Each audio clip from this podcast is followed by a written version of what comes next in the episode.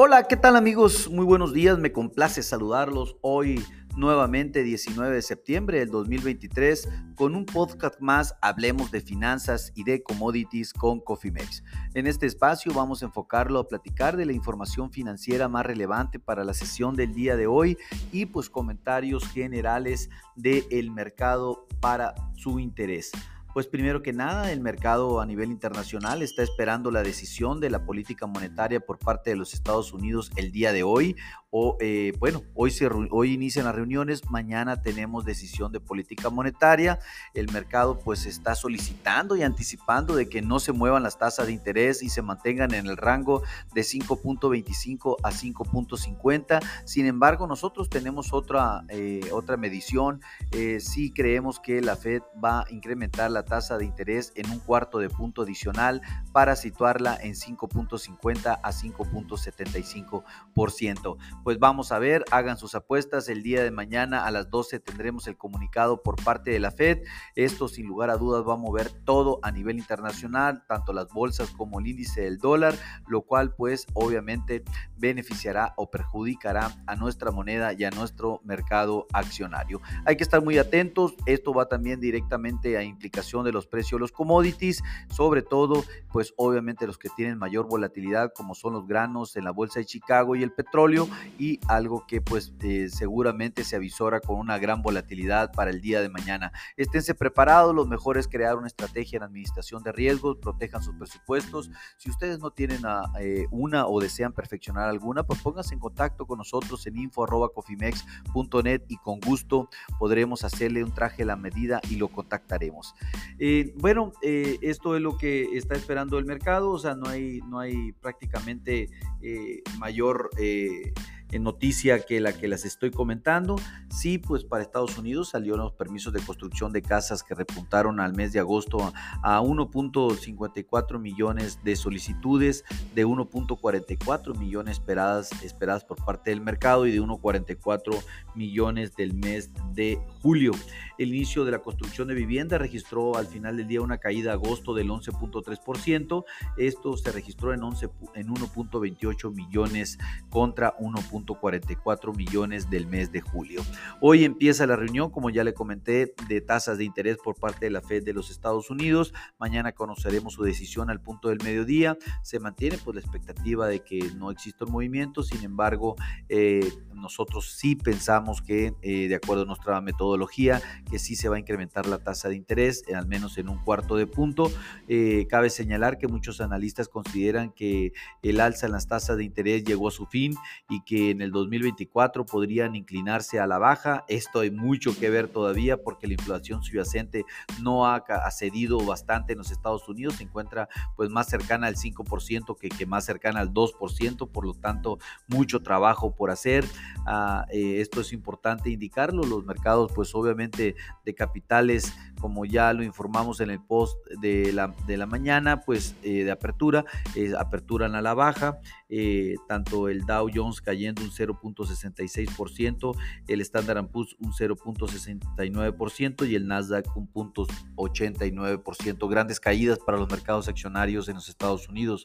Hablando de México, pues el, el INE y, INEGI, perdón, eh, reportó el indicador oportuno eh, de, del IJAI, que este es prácticamente, prevé el crecimiento, el cual para julio se prevé un crecimiento anual del 3.4%, este está por debajo del 4.1% registrado en el mes de junio, eh, fue de 3.4%, pero pues se ha manifestado un buen desempeño de la economía en México y esto pues al final del día somos de los pocos países a nivel internacional que tienen un buen desarrollo dentro de sus políticas monetarias tanto internas como externas, sus indicadores están saludables, lo cual pues obviamente este 2023 creo que México va a ser de los países más sobresalientes en términos de política monetaria, en términos de estabilidad financiera.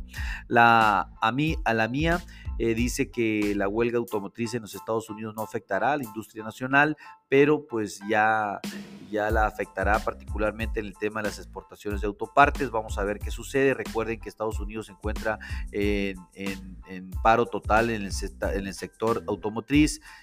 pues realmente... Eh, quieren un incremento de un 40% salarial. Esto pues se está negociando con los sindicatos. Definitivamente pues el paro nacional de esta industria deja de proveer o de salir al mercado millones, más de 5 mil millones de dólares diarios. La verdad pues eh, si de por sí Estados Unidos se encuentra en un tema difícil, eh, aunado con esto, pues eh, todo se puede complicar en el corto plazo si no se llega a una resolución temprana. Las aerolíneas que se ven fuertemente afectadas por pues, la compra de turbocina, que los precios han aumentado, pues prácticamente son todas.